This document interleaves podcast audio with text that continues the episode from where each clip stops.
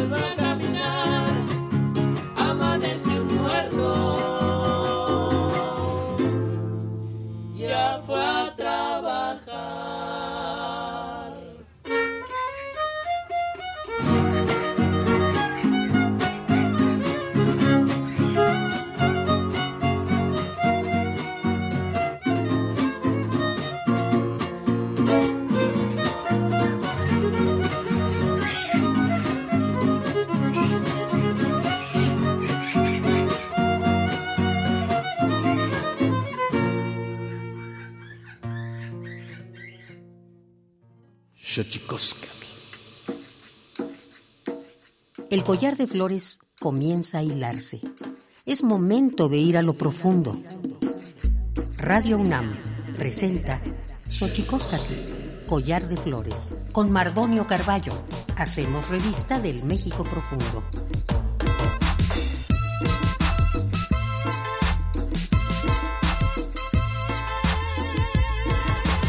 Kenitzoken tatamen guananame ichpocame telpocame oquichfilme siguapilme guanochitentechcaquin panigua escatepostlahtoli tlenigua y tocan Universidad Nacional Autónoma de México tojuan tiyolpaquin pampanican timitzelian panito chanclen y tocan xochicoscal collar de flores nama timosanilosin iguan ome tuguan poyoan y toca María Sojoguan, sello Toguampo y tocan Andrés Peña. Hola, ¿qué tal, señoras y señores, niños, niñas, jóvenes?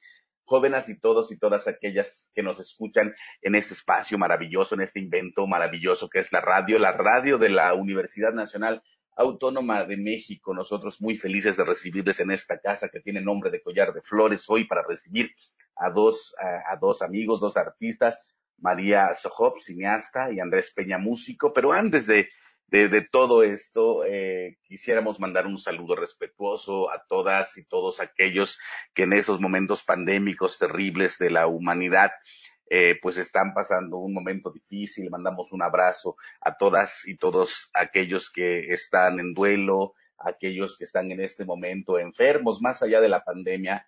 Eh, pensamos que esto trajo consigo la posibilidad de repensarnos y pensar en la salud de una forma distinta. Mandamos un abrazo a todos y todas aquellas que están en estos momentos enfermos. Y antes de que otra cosa suceda, vámonos a nuestra sección eh, que nos dice lo bien que lo hacemos en veces, pero sobre todo nos dice lo mal que lo hemos hecho. Vamos con nuestra sección dedicada a los derechos humanos. Tonalámatl o la ignota efeméride.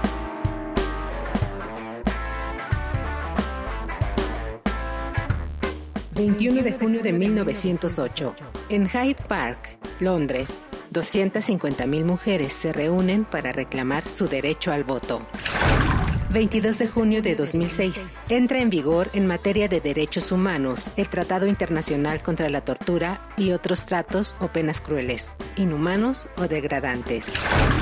23 de junio de 2011. Se instaura el Día Internacional de las Viudas para dar un reconocimiento especial a la difícil situación de las viudas y sus hijos a fin de restituir sus derechos y mitigar la pobreza.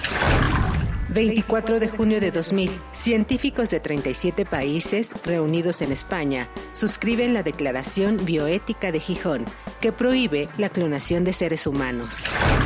25 de junio de 1993, se aprueba la Declaración y Programa de Acción de Viena, acción que supuso la creación del Alto Comisionado de la Organización de las Naciones Unidas para los Derechos Humanos. 26 de junio de 1997. Día Internacional en apoyo de las víctimas de la tortura. Fecha instaurada para recordar a las naciones lo necesario que es velar porque las víctimas obtengan atención y reparación ante este crimen que no se justifique en ningún caso y que destruye la personalidad y dignidad de las personas. 27 de junio de 2000, la Corte Suprema de Justicia de Honduras declara inconstitucionales los derechos de amnistía que beneficiaron a militares acusados de cometer abusos en la década de 1980. seguimos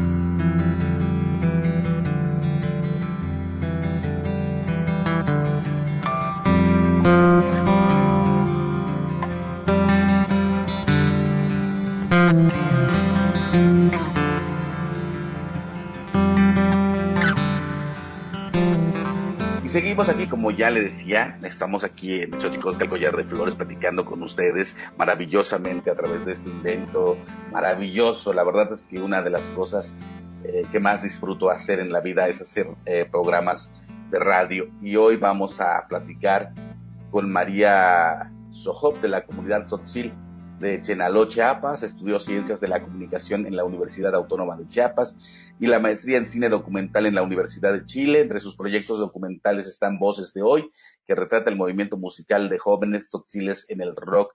En 2015 dirigió Banquilal, hermano mayor, Banquilal, él, hermano mayor. Ahorita nos dirá ella cómo se pronuncia, un documental seleccionado y proyectado en distintos festivales y muestras de cine a nivel nacional e internacional. En 2019 estrenó Tote, Abuelo, y en el 17 Festival Internacional de Cine de Morelia, en donde obtuvo el premio La Musa, mejor eh, documental realizado por una mujer, y el premio Ambulante para la gira de documentales 2020, así como la selección en competencia en distintos festivales dentro y fuera de México. María Sohop, ¿cómo estás? Nichimahuka, Bontonita, Cotolik, Chiquinta Igli, Calle Cutique. Eh, muchas gracias, un saludo y un abrazo a sus corazones y que sus corazones florezcan desde donde nos estén escuchando. Eh, pues es un gusto estar aquí platicando con ustedes. Pues nosotros más encantados de tenerte aquí, eh, María, y vamos a platicar de a poquito eh, de tu trabajo en el cine documental y nos acompaña en la música de los Caimanes del Río Tuxpan, nuestro querido Andrés Peña. Andrés Peña, bueno, es músico, como, como ya sabemos, porque ha estado en este programa alguna ocasión anterior, y bueno, él es guapanguero y vamos a hablar, él es músico, bailarín, bueno, amigo además. Andrés Peña, ¿cómo estás? Hola, ¿qué tal? Eh, pues bien, bien aquí en casita todavía. Ya parece que todo está mejor. Les mando un saludo y, pues gustoso de estar nuevamente en, en Xochicoscat. Y bueno, obviamente que la música que estamos escuchando y que vamos a escuchar a lo largo de este programa, este, y no es porque yo sea de la Huasteca, pero bueno, van a ser guapangos eh, de los caimanes del río Tuxpan. María Soho, ahora que se está discutiendo todo este asunto de la incursión de los indígenas, las indígenas, los integrantes de pueblos originarios en el cine mexicano. Yo pienso que todavía más allá de incursionar en materia actoral, digamos, en el cine, más difícil es hacerlo, María Sohop. ¿A qué te enfrenta? ¿A qué se enfrenta eh, una mujer eh, tzotzil de Chenaló al momento de hacer su propio cine para hablar de los suyos propios? Mm, pues yo creo que, claro, el, primer reto para cualquier cosa que querramos hacer las mujeres y que no encaje dentro de los patrones o los roles establecidos eh, según la comunidad, según la familia, según la cultura, pues eh, siempre es un reto, ¿no? Eh, porque pues hay, hay hay un patrón a seguir, hay un rol ya asignado que está como muy marcado. En el caso este mío, pues desde dentro de la comunidad, ¿no? y, y ahí es donde se vuelve como más complejo porque el hecho de querer salir de la comunidad, de estudiar, de profesionalizarme en, en, en pues en el cine, eh, fue un proceso como largo, eh, difícil, doloroso también, porque al momento de romper con, con patrones y uno rompe con relaciones, ¿no? Familiares, culturales, eh, territoriales. Entonces, sí se vuelve, como un proceso doloroso, pero creo que también, ah, como a lo largo del tiempo, se vuelve algo importante porque pues somos nosotras y nosotros mismos quienes empezamos a representar, ¿no? A autorrepresentarnos en espacios en donde, como dices, eh, la, la, parte actoral pues todavía está emergiendo, ¿no? Pero eh, la parte como de la representación de los pueblos, de las comunidades indígenas, de los hombres, de las mujeres, eh, en los medios audiovisuales, ya sea pues cine, televisión, etcétera, pues está muy estereotipada, ¿no? Y, el proceso como de autorrepresentarnos, pues es un proceso también de una constante eh, descolonización de nuestra propia mirada, porque venimos como con toda una historia y una carga que a veces, eh, pues sí, estamos como eh, colonizados, han colonizado pues nuestra, nuestros sueños, nuestras miradas, nuestros territorios, y cómo hacer, hacer para despojarnos de todo eso, ¿no? Y, el hecho de estar en este proceso de autorrepresentación, de estar grabando a otras personas, es un proceso de autorrepresentación porque se trata de la gente de tu propia comunidad y cómo mostrar a esa gente de tu propia comunidad eh, al mundo, ¿no? Cómo uno los quiere representar. Y el hecho de ser eh, mujer, pues va como eh, rompiendo estereotipos, patrones que son importantes y son necesarios también para pues mandar el mensaje a otras mujeres y sobre todo a las niñas de decir esto es posible, o sea, no, no tienes que aceptar eh, un rol que te han asignado si no te gusta, ¿no? Eh, y bueno, e, es un proceso constante de reflexión sobre eh, hacer cine, hacer películas, cómo, cómo los hacemos, para quién los hacemos, ¿no? Sin duda un proceso de reflexión importante, un poco pensarnos a, través del arte, a través del cine, también a través de la música, mi querido Andrés Peña, eh, esta situación en la cual eh, llegas, cómo llegar a, una música y hacerla entrañable y hacerla eh, tuya a partir de la, distancia. Como ya les decía, Andrés Peña es integrante de los Caimanes del Río Tuxpan, un, un trío de Guapangos que surgió en 2016, formado por Vladimir Ordóñez en el violín, Salvador Cano Carana y Andrés Peña en la quinta guapanguera. ¿Cómo, cómo, hacer este abrazo, Andrés?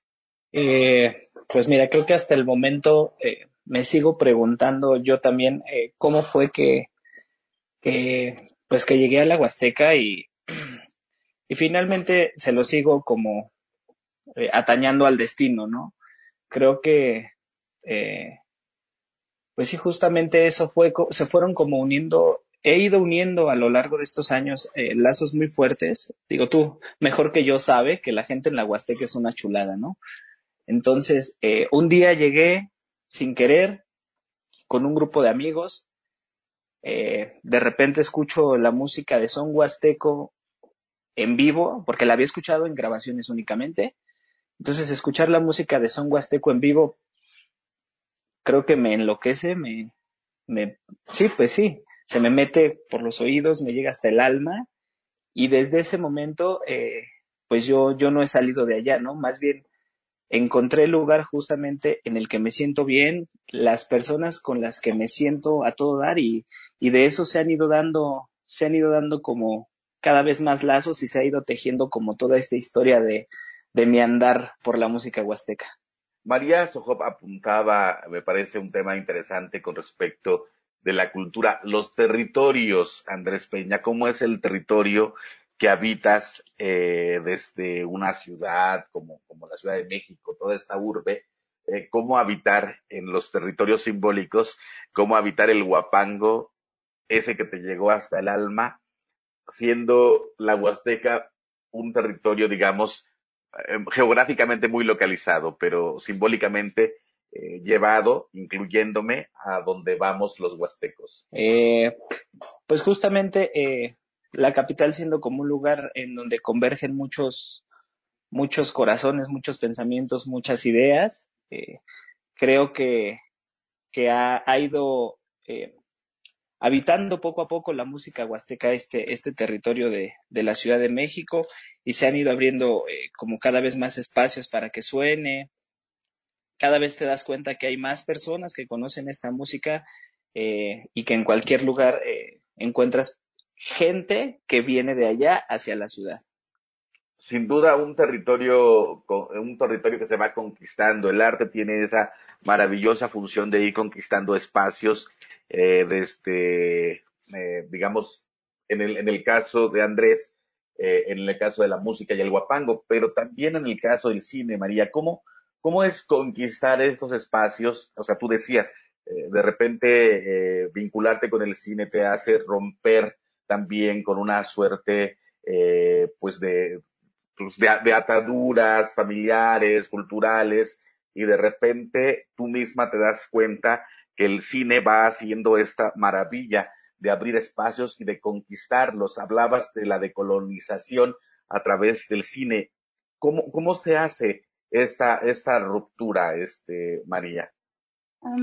Yo creo que eh, pues muchas de las personas que encontramos en la cámara, en el cine o en el arte como un espacio y un medio de pues de expresión, de sanación, eh, lo hemos hecho a partir como, no, no, bueno, no tanto como con la idea de, ay, pues quiero que mi película esté en todos los festivales o que esté eh, en los mejores festivales de cine, ¿no? Porque pues también son espacios de poder y son espacios elitistas, ¿no? Eh, yo creo que eh, varias de las personas, sobre todo de personas que pertenecemos a una comunidad, eh, pues indígena, la que sea, Tzotzil, Celtal, Tojolabal, Nahuatl, eh, lo iniciamos en este proceso eh, con un, con iniciamos porque había una urgencia, ¿no? De denunciar, de hablar de las injusticias al interior y muchas personas empezamos a partir de ahí, ¿no? A partir de, de usar el video como una herramienta de denuncia porque era la única manera de sacar fuera del contexto comunitario, pues lo que estaba sucediendo, ¿no? Al interior de nuestras comunidades. Y ya después, eh, creo, empezamos con un proceso de reflexión, de reflexión de, bueno, en, en el caso mío, el pasar por la academia me permitió pues conocer mucho sobre la teoría, sobre las formas de hacer cine, sobre las construcciones narrativas, las estructuras, pero cuando llego a la comunidad, pues me doy cuenta que, que, hay muchas cosas que no aplican y que no funcionan porque hay códigos de comunicación distintos, hay formas de contar historias distintas en la lengua, ¿no? Que difieren del tzotzil al español o inclusive de otras lenguas, ¿no? Originarias. Y ahí empieza el proceso de reflexión, ¿no? De decir, bueno, ¿cómo queremos contar nuestras historias en, en, tzotzil? ¿Cómo contamos nuestras historias? ¿Cómo eh, percibimos el tiempo? ¿Cómo percibimos el espacio? Y cómo a partir de eso lo reflejamos audiovisualmente, ¿no? Y en lo personal, para mí el, cine ha sido un proceso de sanación importantísimo eh, y también de mucha reflexión y ya que, que la película o, que lo que haya hecho haga eco y pueda ser como un espejo para otras personas, pues ya es algo que, que viene por, por añadidura, ¿no? Pero al principio eh, el inicio fue eso, fue como encontrar en este espacio un medio de sanación y alguien que no recuerdo muy bien cómo se llama, un cineasta que decía, pues el, el, el cine no va a cambiar el mundo, te va a cambiar a ti, ¿no? Y, y es cierto, y yo creo que ese proceso es importante. Sin duda, importantísimo. Eh, María Sojop, estamos platicando con María Sojop, originaria de la comunidad Tzotzil de Chenaló, en Chiapas, bueno, cineasta, como, como usted puede escuchar, y bueno, platicando también eh, con, con, Andrés Peña. Y en este eh, sentido, eh, mi querido Andrés Peña de los Caimanes del Río Tuxpan, yo quisiera también preguntarte cómo, cómo, es la vinculación o cómo ha sido la vinculación.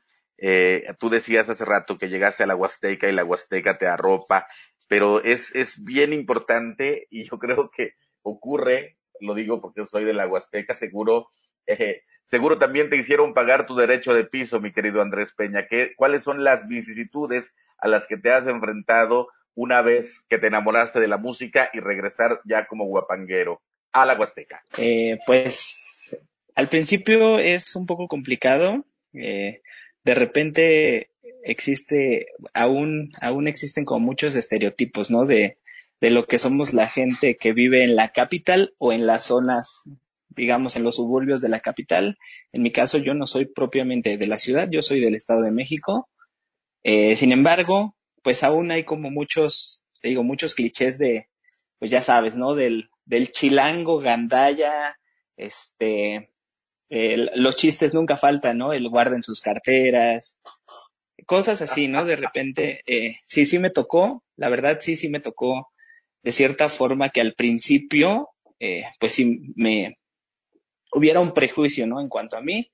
Sin embargo, pues creo que como todo, con acciones, eh, demostrando que justamente, y sin querer, o sea, sin querer demostrarlo, pues que no vas a eso, ¿no? Que tú vas porque de verdad sientes un amor, una conexión y un gusto por, por estar allá, por la comida, no se diga, eh, por la música, por todo. Eh, y creo que cuando la gente entiende eso es cuando pues quitan como esa, de repente esa, esa barrera eh, y, te aceptan, ¿no? Y, te arropan, te abrazan y, te asumen como parte de ellos. Yo he, hecho, te digo, familia no de sangre en, en, la Huasteca, sobre todo en Tepetzintla, Veracruz. claro que sí. Allá, allá fue tu boda, mi querido Andrés, por cierto, ¿no? Así es, allá, allá me casé imagínense la gente que nos escucha aquí en Xochicosca, el collar de flores, lo enamorado que está Andrés Peña de la Huasteca, que allá fue su boda. Y bueno, estamos aquí platicando eh, con María Sojop, eh, cineasta, documentalista, y ahorita vamos a hablar de la, del, del rock, mi querida, mi querida María Sojop, porque es uno de tus trabajos documentales, y vamos a seguir platicando con Andrés Peña, pero vamos antes a esta sección que hemos diseñado para develar los secretos de las palabras, porque los idiomas tienen sus secretos. Tlactolcuepa. El Instituto Nacional de Lenguas Indígenas presenta Tlactolcuepa, o la palabra de la semana.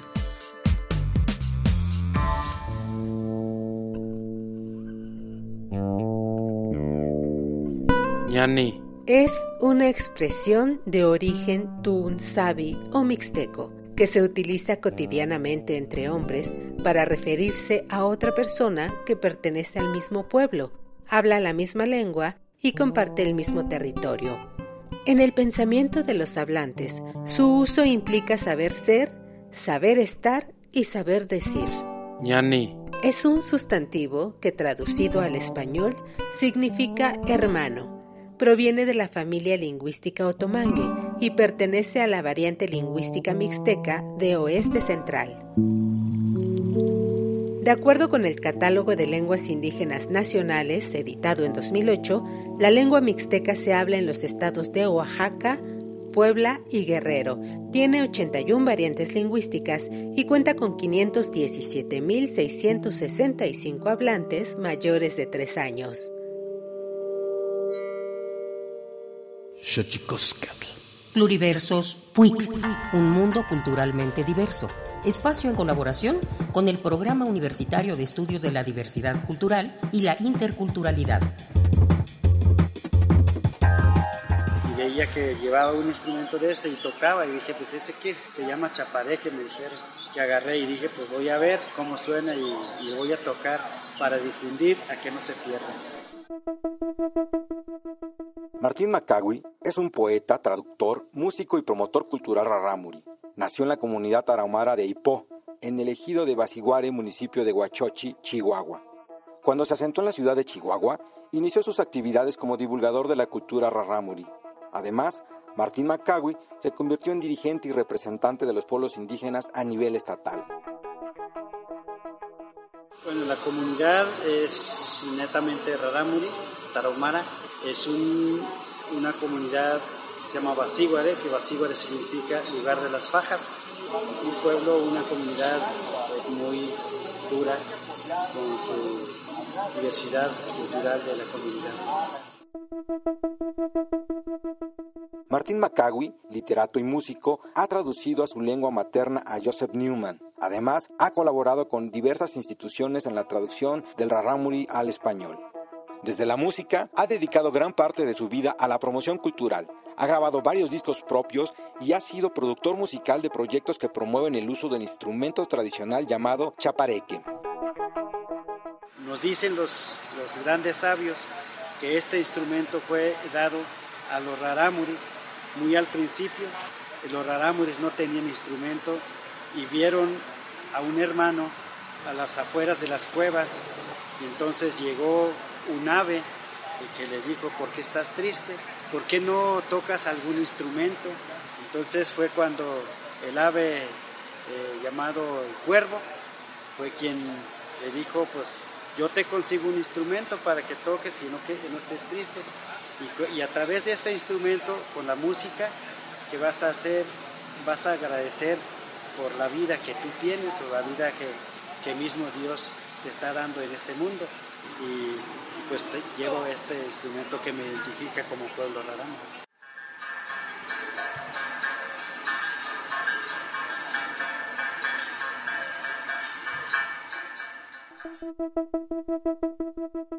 El maestro Martín Macagui es un prodigioso músico tradicional del mundo indígena y nos confirma que la lengua es la mejor herramienta para preservar una cultura.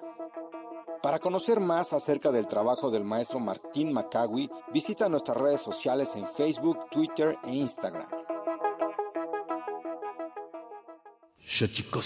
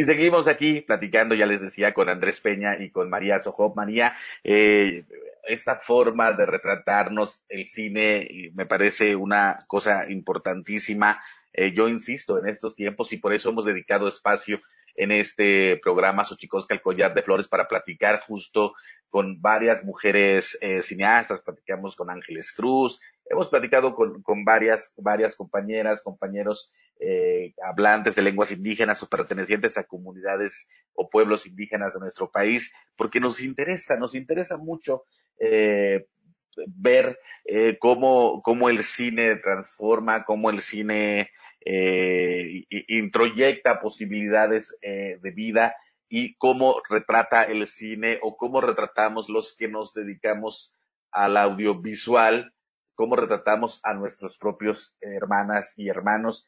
Y hablemos del rock, María Sojo, por cierto, un movimiento importante en Chiapas eh, que, ha, que tiene varios exponentes importantes en la escena musical actual. ¿Qué te llevó a hacer este documental sobre el movimiento del rock.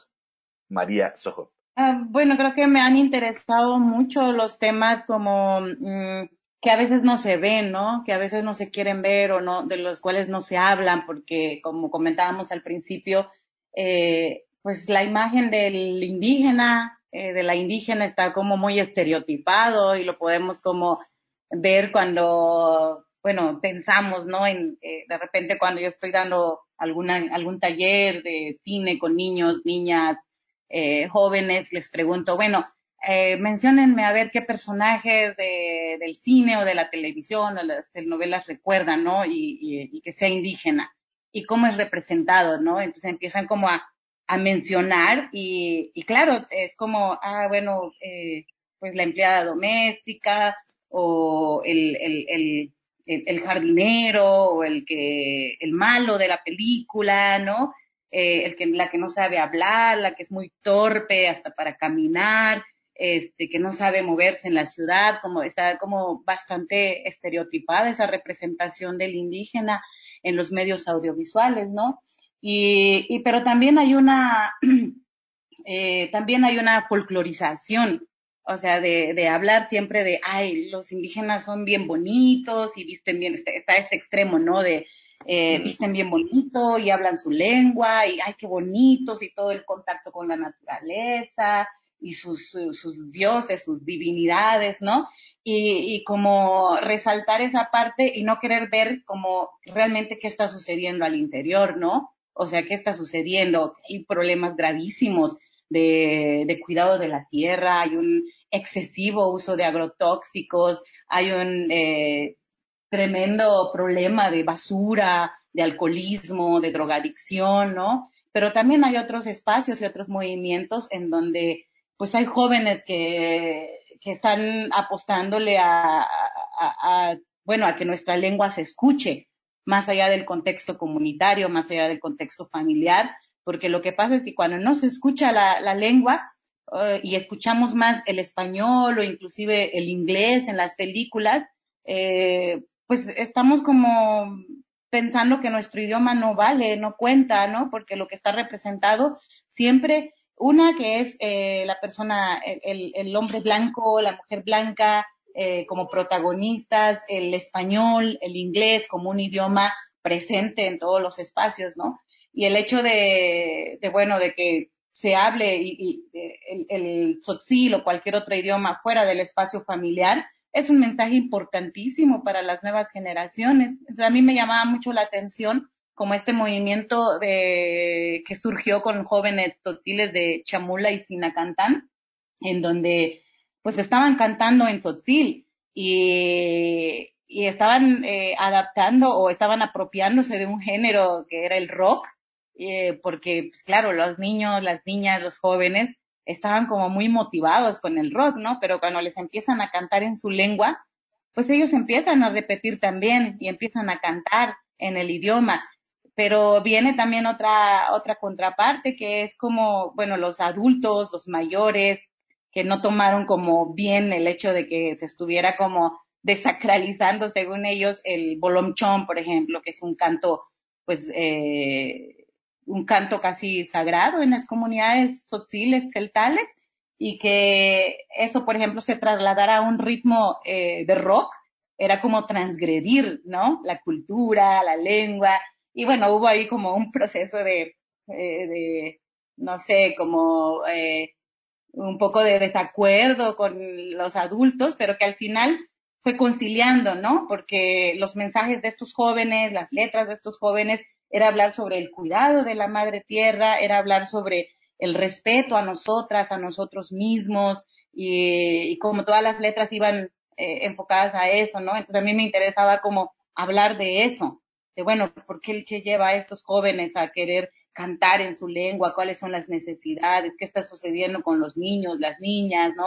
Que, que claro, se sienten orgullosos de hablar la lengua y tienen en sus teléfonos celulares ya escuchando el rock en Tzotzil, ¿no? Y, eso me parece importante. Y los demás trabajos, pues Banquilal igual, eh, Tote también era un poco como esta mirada hacia, pues, temas que a veces no, no, no queremos mirar, ¿no? Sin duda, importantísimo el, el trabajo eh, que se realiza desde el cine y creo que yo creo que en estos momentos eh, es muy importante lo que está ocurriendo porque pone eh, en la palestra de la discusión pública todo lo que tú decías, el estereotipo, ya sea de un lado o de otro, ya sea este, el, indígena bueno, muy bueno, hasta el indígena malo, pasando por esos matices discriminatorios que el cine nos ha, pues, eh, nos ha endilgado a, a, los integrantes de pueblos indígenas. Y el asunto, me encanta esto que decías, María Sojopa, al principio, ¿no? te, te, vas a Chile a estudiar cómo ocurre el, el, entramado eh, cultural y familiar, ¿Cómo, te enfrentas a ello. Ah, pues fue como romper con relaciones familiares eh, muy dolorosas porque pues hay esta concepción de, ah, bueno, como mujer ya te casaste, ya tienes una hija o un hijo, eh, no puedes aspirar a, a, seguir estudiando, ¿no? Sino tu aspiración es hacer una buena mamá, hacer una buena ama de casa, hacer una buena compañera que espera a su esposo, este, que le sirve, ¿no? Y que está al cuidado de los hijos, las hijas. Entonces, el, el, el dejar, el, romper con eso, pues implicó, eh, pues romper con, con la relación familiar, ¿no? y creo que esos son los costos de, pues de ir queriendo romper con estas estructuras, estos patrones y, cuesta bastante, digo, tiene costos muy altos, ¿no? Este, pero al final yo creo que también, pues es un mensaje importante para otras mujeres de decir, claro que sí se puede, si quieres lo, puedes hacer, ¿no? Y, y bueno, tenemos que enfrentarnos a un sistema y una estructura patriarcal bastante, bastante fuerte, ¿no? En donde al hombre, al varón, sí se le permite salir, estudiar, dejar la familia, eh, irse a profesionalizar, porque es quien va a llevar el dinero, ¿no? A la casa. Pero a la mujer no. A la mujer es todavía muy mal visto que, ay, bueno, ya tienes un esposo y cómo, cómo te vas a ir, ¿no? O sea, vas a, vas a dejar a tu familia, a tu hija, a tu esposo y socialmente, familiarmente, culturalmente, eh, o sea, es muy estigmatizado y muy castigado, ¿no? Eh, pues yo recuerdo cuando me fui, eh, pues yo tenía que decidir entre, entre la maestría o, o quedarme, ¿no? O quedarme con, con mi hija, con el papá de mi hija y y bueno, vinieron como asuntos bien complicados porque no podía llevarme a mi hija, eh, pues porque el papá me negó la autorización para sacarla del país, ¿no? Entonces uno se enfrenta a eso, a ese tipo de, de castigos sociales, ¿no? Y, yo creo que esa parte es como bien, bien fuerte y a eso nos enfrentamos muchas mujeres, ¿no? A las renuncias constantes y que nunca, socialmente nunca vamos a ser como buenas madres, ¿no? aunque estemos constantemente renunciando. Y en ese sentido, Andrés Peña, que, que, está interesante preguntarte porque eh, tu pareja también se dedica a la música. Cómo, se rompen esos estereotipos ahora del lado masculino eh, que tiene una compañera también dedicada al guapango, Andrés Peña, también en un, eh, digamos, en, un género musical donde poco a poco se ha ido abriendo, pero no es que haya sido fácil también el desempeño de las mujeres en la música huasteca. Eh, pues justamente eso, no es tanto ya empatizar, más bien ya vivimos la situación, ¿no? Entonces hay que hacer una, pues sí, eh, no es como cada quien en su lugar, ¿no? Simplemente los dos compartimos las tareas. De repente cuando a ella le, le toca ir a tocar, porque además, eh, pues es un trío, es un eh, referente importante para mí de lo que es el guapango y la música, la música mexicana eh, hecha por mujeres, ¿no? Entonces, eh, creo, creo que, digo, haciendo un paréntesis, creo que ellas son un parteaguas en este, en este sentido, entre la música y el son huasteco, el guapango hecho para mujeres y por mujeres. Y volviendo a lo anterior, pues te digo, eh, nos repartimos los, las tareas, de repente ella tiene que ir a tocar y a mí me toca quedarme aquí en la casa, ¿no? Y cuidar a las niñas, hacer de comer, cuidarlas, limpiar, todo, ¿no? Absolutamente todo. Hasta alguna vez eh, he subido fotos como jugando o estados de, que estoy de, de papá luchón, ¿no? Y, y, me, y sí, y sí, justamente es eso, no, digo, no me, ya estoy, no, no me causan como ningún temor ni ningún problema, ¿no? Porque ella lo hace también, ¿no? A veces a mí me toca irme también días y se queda sola, entonces no hay, no hay como mayor tema, eh, y pues sí, así. ¿Y, socialmente, Andrés Peña, socialmente? Eh, eh social. sí, algún tipo pues de cuestionamiento, no sé, socialmente. No, no, creo que no hemos tenido como algún, ah, bueno, al menos yo no, de repente sí, sí me ha tocado, ya sabes, la, la tradicional carrilla, ¿no? De los, de los cuates, de, porque te digo, vuelvo, ella es un, es un, un referente importante, su agrupación, entonces, de repente me ha tocado la carrera de, uy, ella chambea más que tú, ¿no? Uy, ella esto, uy. Digo, tampoco tengo problema, ¿no? Finalmente, si lo hacen bien, no veo por qué no tener más trabajo, ¿me entiendes?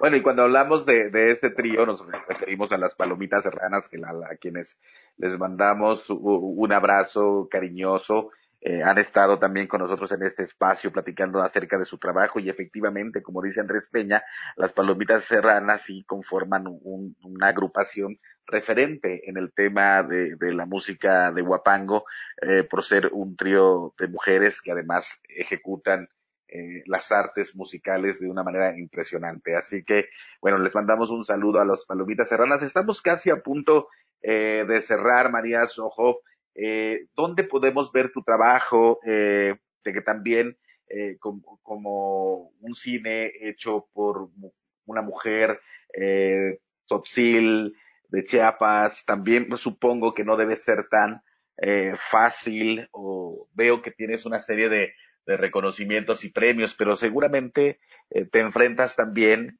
eh, además de todo lo que conlleva mostrar el trabajo cinematográfico, también supongo que por la temática. ¿Cómo, ¿Dónde podemos ver tu trabajo, María? Bueno, pues eh, algunos están como privados y mm, pueden como escribirme ahí al Facebook, es quizás lo más fácil. Eh, buscarme A ver, cuéntanos cómo te encontramos en Facebook. María Sohop, como María Sohop, me encuentran en Facebook y si me mandan un mensaje, pues yo puedo como compartirles ahí el link. Eh, sí, no he querido como subir los materiales, algunos sí, eh, público, de manera pública, otros no, eh, porque ha sido como un proceso de negociación también con los personajes y las personajes del documental, ¿no? Hasta dónde ellos quieren como eh, salir, hasta dónde quieren estar, ¿no? Y también con lo de los festivales de cine, pues ha sido lo mismo, ¿no? De decir, pedir como la autorización y ver si quieren pues estar en, en festivales de cine o no. Y hay materiales que definitivamente dicen, no, esto es nada más para mí y ya no lo muestres con nadie, ¿no? Entonces en ese proceso pues sí he sido como bastante este, estricta con, los, con algunos materiales que no, no los he subido este, de manera pública, pero claro, cuando alguien me escribe y, y lo quiere ver, pues sí, y también ahí en la página pues les estoy avisando a veces de cuándo y en dónde se proyecta la película, ahora que está haciéndose mucho la modalidad en línea, pues también como más gente puede tener acceso a estos, a estos materiales, ¿no? Pues es increíble, María, que lleves tu trabajo hasta esos eh, eh, niveles de congruencia. Eh, te mandamos un abrazo, llegó al término nuestra entrevista, pero pues muchísimas gracias, las camati pampatimosanilos nica pangni xochicosca, María Sojo. Y chicos patovila pues suben el gran saludo en sus corazones para todas y todos. Me encanta hacer esto, la verdad. Lo he de, lo he de confesar, me encanta hablar náhuatl en la, en la radio mexicana y que alguien me conteste en su propia lengua. Muchísimas gracias. Colabalik, Colabal. ¿Estoy, estoy bien? Cola, sí, Colabal. Colabal. Muchísimas gracias, María. Te buscamos entonces en Facebook con tu nombre, María Sojop, S-O-J-O-B eh, para que la gente que nos está escuchando aquí en Xochicosca, el Collar de Flores, pueda tener acceso a tu trabajo. Muchísimas gracias, María. Muchas gracias, Mardoño, Fe y Andrés Peña. Un gusto conocerles y estar conectadas y conectados eh, energéticamente y mediante nuestra voz, ¿no? En, en este espacio. Gracias. Mi querido Andrés Peña, te mandamos un abrazo. Hemos estado escuchando la música de los caimanes del río Tuxpan. ¿Con qué te despides, mi querido Andrés? Pues nada, agradecer eh, justamente el espacio, saludar a todos, mandarles un abrazo, ánimo y pues que viva siempre, siempre, siempre la Huasteca. Y me encanta, la verdad, esto que acaba de hacer María, porque justo eh, en este programa, ahora con, con todo lo que ha pasado con la pandemia, nos podemos dar esta licencia en la cual alguien eh, en Chiapas se conecta con alguien de la Ciudad de México y podemos charlar. Y efectivamente, María sigue a Andrés Peña, Andrés Peña sigue a María Sojop, porque ambos son artistas que merecen eh, cultivar esta suerte de relación artística de estos, eh, digamos, que, que, proviene de estos orígenes importantes de un país tan diverso que se ve reflejado en su cine y en su música. Muchas gracias, María. Muchas gracias, Andrés Peña. Nosotros vamos a nuestra sección dedicada a los libros, más libros al rostro, o lo que es lo mismo, más amoch, menos face. Más libros al rostro, o lo que es lo mismo, más amoch, menos face. Espacio en colaboración con el Instituto Nacional de Antropología e Historia.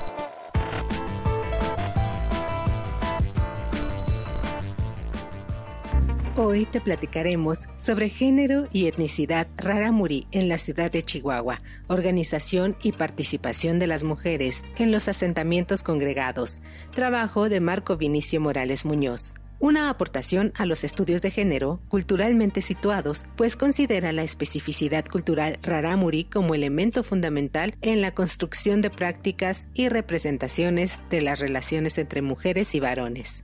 Desde esta perspectiva, Marco Vinicio Morales constata que la cosmovisión y la organización social reproducida en la ciudad ha estructurado un modelo de género que favorece relaciones sociales de complementariedad y horizontalidad. No obstante, dicho modelo no escapa a la hegemonía masculina que otorga ciertos privilegios a los hombres al colocar a las mujeres rarámuri en una posición de desigualdad y subordinación argumento que la vida en los asentamientos, la mayor cercanía con las instituciones gubernamentales, así como los cambios en las condiciones materiales de producción y reproducción, fomentan la resignificación de las relaciones de género que otorgan un nuevo protagonismo a las mujeres. Todo esto genera efectos y respuestas diferenciadas en el conjunto de la unidad doméstica familiar, propiciando ajustes de los modelos de complementariedad sin por ello romper con la hegemonía patriarcal, que en el caso Raramuri no está determinada de una manera absolutamente jerárquica. Esta particularidad ha permitido flexibilizar las normas de género, propiciando una mayor visibilidad y presencia de las mujeres en tareas que antes se compartían o eran exclusivas de los varones. Te invitamos a leer Género y Etnicidad Rarámuri en la ciudad de Chihuahua, Organización y Participación de las Mujeres en los Asentamientos Congregados, de Marco Vinicio Morales Muñoz, disponible para consulta gratuita en www.mediateca.ina.gov.mx.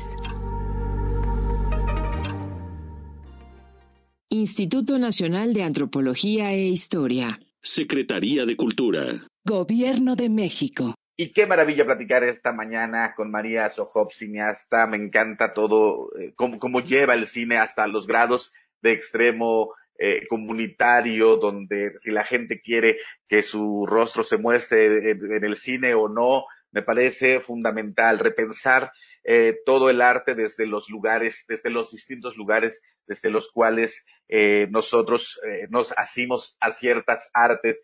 También platicar con Andrés Peña, que hemos estado escuchando aquí su música, Los Caimanes del Río para un amigo pues entrañable y la música huasteca siempre, siempre nos da esta posibilidad de una caricia en el corazón. nos vamos, nos vamos, vámonos con guapangos, las camatimiac, timomelaguampan, chicuey, tonati,